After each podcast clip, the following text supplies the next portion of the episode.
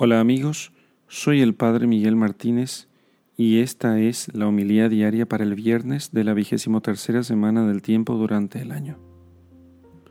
Lectura del Santo Evangelio según San Lucas, capítulo 6, versículos 37 al 42. Les añadió una parábola. ¿Podrá un ciego guiar a otro ciego? ¿No caerán los dos en el hoyo? No está el discípulo por encima del maestro. Será como el maestro cuando esté perfectamente instruido. ¿Cómo es que miras la pelusa que hay en el ojo de tu hermano y no reparas en la viga que hay en tu propio ojo? ¿Cómo puedes decir a tu hermano, hermano, deja que saque la pelusa que hay en tu ojo si no ves la viga que hay en el tuyo? Hipócrita, saca primero la viga de tu ojo y entonces podrás ver para sacar la pelusa que hay en el ojo de tu hermano. Palabra del Señor. Gloria a ti, Señor Jesús. En este Evangelio, quizás el aspecto que menos nosotros notamos por no prestarle mucha atención es esto de ver, ¿sí? Y la visión se repite en tres partes de esta perícopa. ¿Puede un ciego guiar a otro ciego? O sea, está hablando sobre la, eh, la inexistencia de la vista. Entonces, para que alguien pueda guiar a otro, debe ver. Luego, que el discípulo no es más que su maestro, pero el discípulo no hace otra cosa que mirar a su maestro, él tiene que ver a su maestro.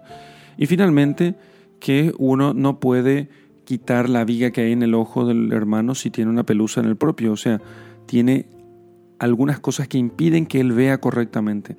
Primero debe quitarse aquella pelusa, aquella pequeña molestia, y entonces ahí va a poder ayudar a su hermano.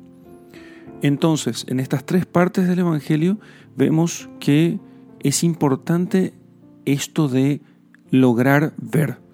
Ver, en primer lugar, para poder guiar a otros. No podemos pretender nosotros ser guías de otros si nosotros no hemos primero abierto los ojos por la gracia.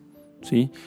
Entonces, aceptemos eso. Nadie puede hacerse guía de otros si antes no se ha no ha comenzado a emprender el camino de la perfección cristiana, porque el camino de la perfección cristiana consiste en ver claramente las cosas, y eso no se consigue al día siguiente de la conversión.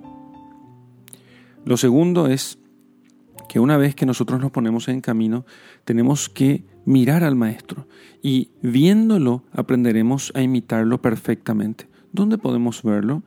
Podemos verlo principalmente, aunque no solo, en la oración y en la meditación de las Sagradas Escrituras. Después, finalmente, el Señor nos enseña a que nosotros no nos apuremos en corregir al hermano, sin antes quitar de nuestros ojos todo aquello que nos impida ver claramente. No solamente los pecados graves, también los pecados veniales. También aquellos pecados pequeños que, aunque nosotros pensemos que son poca cosa, nos impiden ver correctamente lo que sea bueno para el hermano. No despreciemos entonces la conversión.